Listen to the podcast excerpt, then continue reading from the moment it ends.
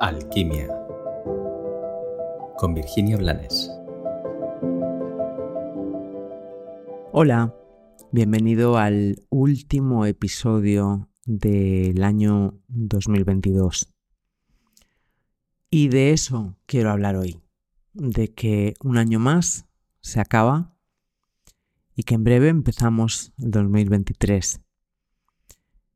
Quiero hablar concretamente o quiero que reflexionemos sobre la actitud general de las personas en, los cierres de año y en los inicios de año.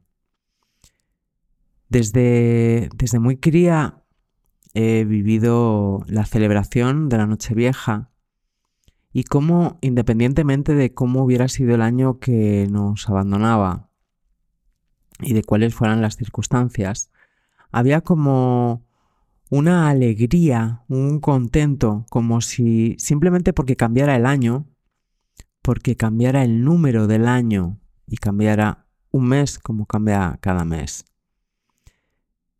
todo fuera a ser diferente. Desde muy cría he visto cómo la gente se hace propósitos de este año voy a, este año voy a hacer o voy a dejar de hacer, como si hubiera algún poder mágico en esa noche. Y déjame que te diga que no, no hay más poder mágico que en cualquiera otra noche. Ni hay más motivo de celebración que cualquier otro día.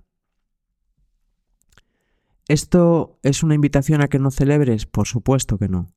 Esto, como siempre, es una invitación a la conciencia, es cierto que estamos viviendo tiempos extraños y que los últimos años han sido, yo los calificaría de un poquito oscuros, pero no va a haber más luz porque cambiemos de año, va a haber más luz porque nosotros permitamos que la luz de nuestro ego se apague y así se pueda manifestar la luz de nuestra alma. Y no va a ser mejor el año que viene por muchos propósitos o por mucho tanga rojo o dorado que nos pongamos en Nochevieja. A lo que te invito es a que haya sido como haya sido tu 2022, te detengas a descubrir a tatuarte desde la conciencia lo que has aprendido este año.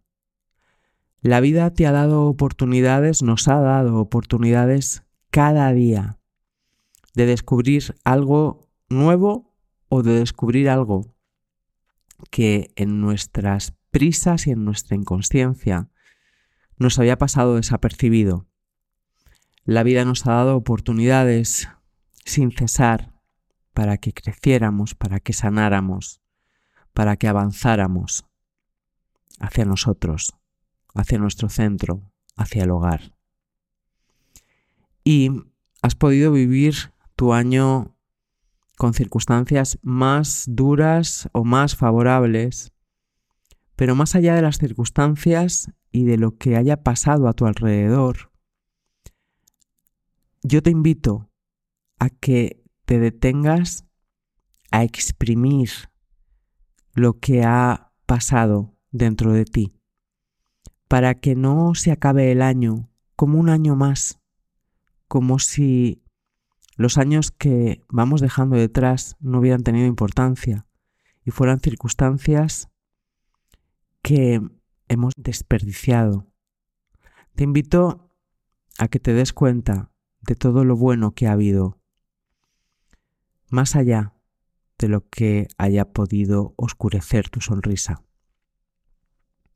Y te invito a que seas consciente de que el 2023 será como sea, como tenga que ser, y lo que lo va a convertir en luminoso o en oscuro, en sencillo o en duro, en un año feliz o dramático, no van a ser tanto las circunstancias, sino nuestra forma de contemplar esas circunstancias y de guardarlas dentro de nosotros.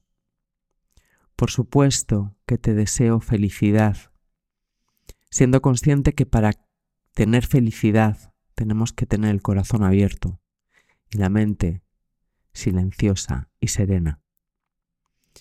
Dicho esto, desde el corazón, deseo que el 2023 sea un año en el que reinstauremos el amor por nosotros mismos y nos demos el permiso de ser y de gozar lo que somos. Feliz 2023.